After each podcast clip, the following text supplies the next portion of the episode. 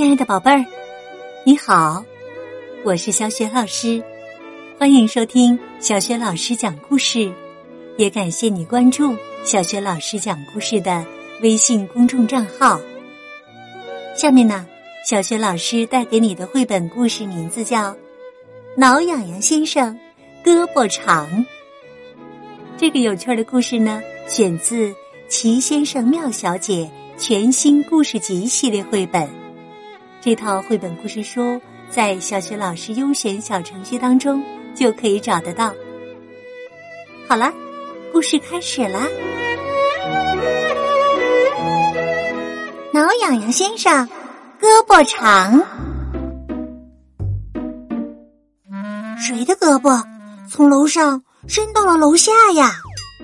当然是挠痒痒先生了。挠痒痒先生有两条超级超级长的胳膊，能派上各种用场。他的胳膊能够够到挂在树冠上的风筝，找到啦，找到啦！他的胳膊能在洗澡的时候伸到客厅去接电话。喂，你好。最最重要的是啊，他的胳膊。特别适合挠痒痒，能转过墙角来一个挠痒痒，能伸进窗户来一个挠痒痒，甚至能从门上的送信口伸出来来一个挠痒痒。但是啊，长胳膊也有不那么方便的时候，还会给他带来麻烦，比如。星期一早上，挠痒痒先生正躺在被窝里，伸出长胳膊，从冰箱里拿了一块面包，准备吃早餐。叮咚，叮咚，门铃响了，邮递员来给他家送信。挠痒痒先生立刻把面包塞进嘴里，飞快的伸出一条长胳膊。去挠邮递员的痒痒，哦！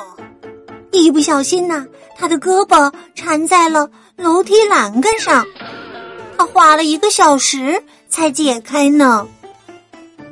等他拿到信的时候，邮递员早就离开了。信是傲慢先生寄给他的，邀请他去大饭店吃午餐。我要大吃一顿，再送给傲慢先生一个挠痒痒。他坐上了去大饭店的公共汽车。哈哈，先给司机先生来一个挠痒痒吧。挠痒痒先生的长胳膊伸下楼梯，向驾驶室伸去。哦，怎么了？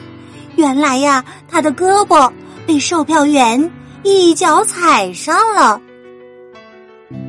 挠痒先生一下车就冲向大饭店的旋转门，哎呦！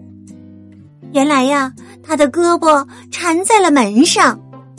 等他解开胳膊，傲慢先生早就吃完饭离开了。可怜的挠痒痒先生。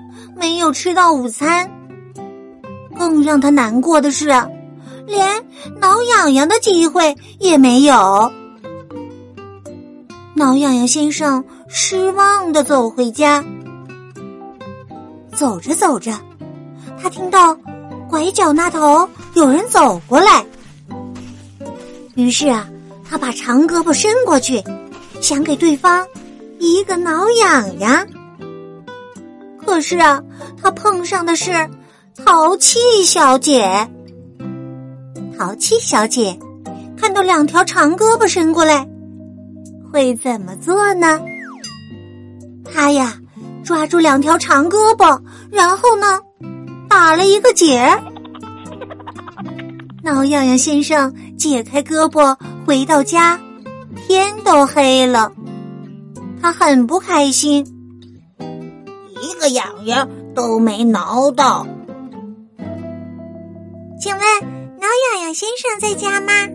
我是秀珍小姐。门外传来一个嘻嘻的声音。挠痒痒先生笑了，他伸出长胳膊。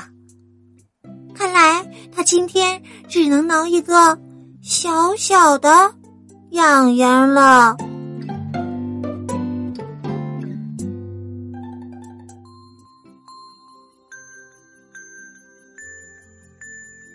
亲爱的宝贝儿，刚刚啊，小学老师给你讲的绘本故事名字叫《挠痒痒先生胳膊长》，选自《齐先生妙小姐》全新故事集。